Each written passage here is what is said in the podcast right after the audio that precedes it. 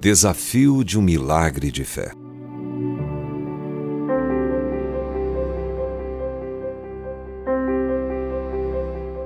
O maior milagre do Novo Testamento foi a ressurreição de Lázaro.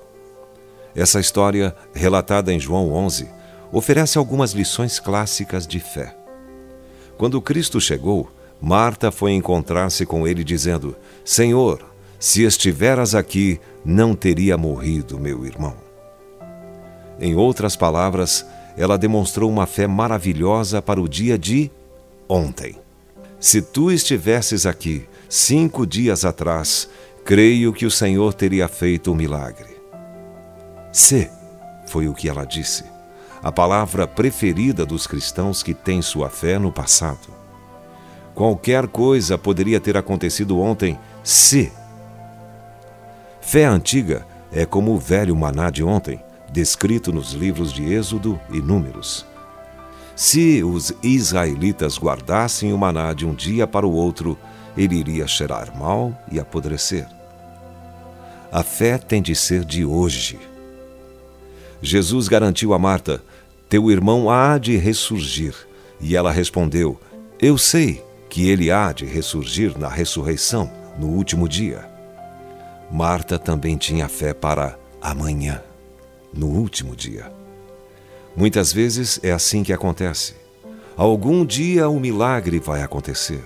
No tempo de Deus, quando o avivamento vier, quando as coisas forem diferentes. Muitos, pois, dentre os judeus que tinham vindo visitar Maria, vendo o que fizera Jesus, creram nele. Outros, porém, foram ter com os fariseus e lhes contaram dos feitos que Jesus realizara. Então, os principais sacerdotes e os fariseus convocaram o sinédrio e disseram: Que estamos fazendo, uma vez que este homem opera muitos sinais? Se o deixarmos assim, todos crerão nele. Depois virão os romanos e tomarão não só o nosso lugar, mas a própria nação. João capítulo 11, versos 45 e 48. Cristo operou milagres livremente nas ruas de vilas e cidades comuns.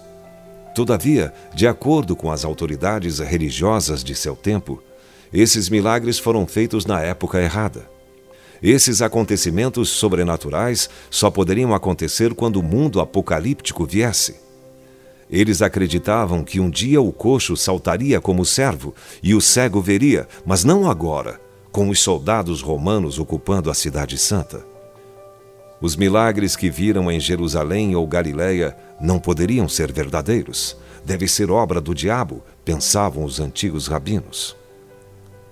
Hoje, ainda estamos cercados de céticos. Porém, temos uma fé firme inabalável em Cristo Jesus, nosso Senhor. Então, louve a Ele de todo o seu coração, hoje.